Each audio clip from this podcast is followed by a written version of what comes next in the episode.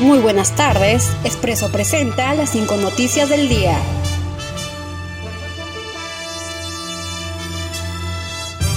Mandatario anunció la creación de un comando vacuna. El presidente Martín Vizcarra informó de la creación de un comando vacuna que tendrá como vocero a Carlos Neuhaus. Este grupo de trabajo estará encargado de gestionar la adquisición y llegada de las vacunas contra el nuevo coronavirus cuando estén listas. Ministerio de Transportes y Comunicaciones extiende vigencia de certificados de inspección vehicular hasta el 30 de noviembre. Luego del anuncio de la extensión del plazo de estado de emergencia hasta el 31 de julio, el Ministerio de Transportes y Comunicaciones anunció la prolongación para los certificados de inspección técnica vehicular que vencieron entre el 16 y el 30 de junio.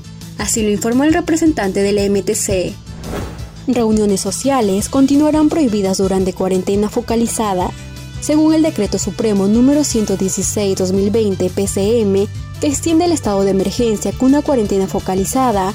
Están prohibidas las reuniones sociales que implican concentración o aglomeración de personas como desfiles, fiestas patronales, actividades civiles y religiosas durante la cuarentena focalizada que iniciará mañana miércoles primero hasta el 31 de julio.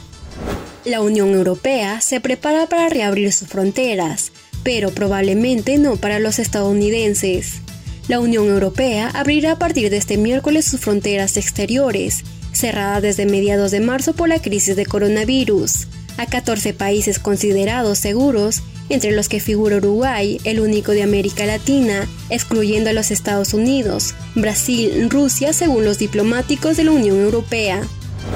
China. Científicos alertan sobre la aparición de nueva gripe porcina con potencial pandémico. El virus llamado G4EAH1N1 puede crecer y multiplicarse en las células que recubren las vías respiratorias.